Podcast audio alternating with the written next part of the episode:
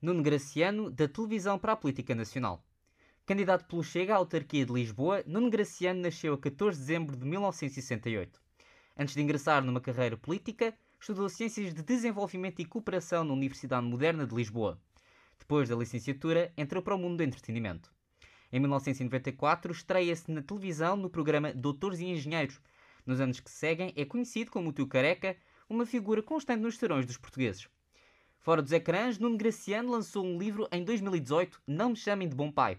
É ainda diretor comercial de uma rede imobiliária e fundador de uma marca de produtos regionais certificados pela Serra da Estrela.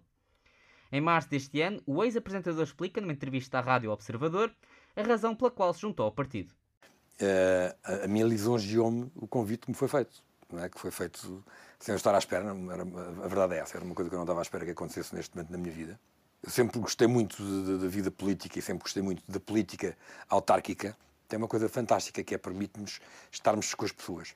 É essa política que está despersonalizada em Lisboa. Eu não me lembro nada de ver o Presidente da Câmara de Lisboa a andar a circular por Lisboa, a não ser de carro. Não o vejo andar nas ruas e andar nos bairros típicos e a conhecer a tia Maria e o tio Manel. E, e eu gosto muito disso.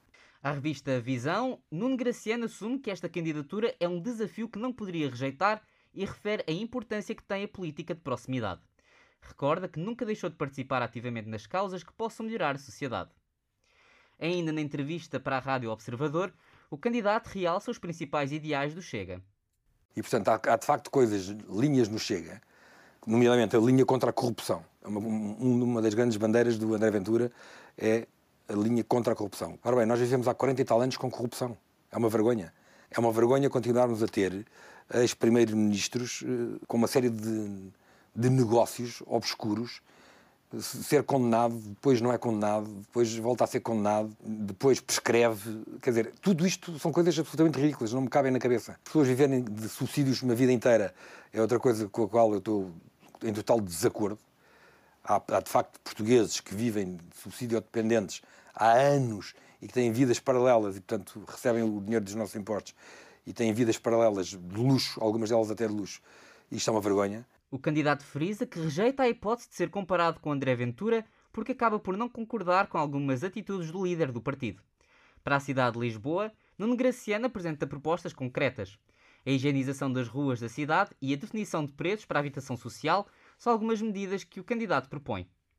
Nuno Graciano também falou do problema da falta de habitações para estudantes dentro da capital. Nós temos que nos preocupar quando sabíamos que Lisboa tinha um milhão de habitantes e agora tem 500 mil. Alguma coisa está mal, de facto, nesta cidade, não é?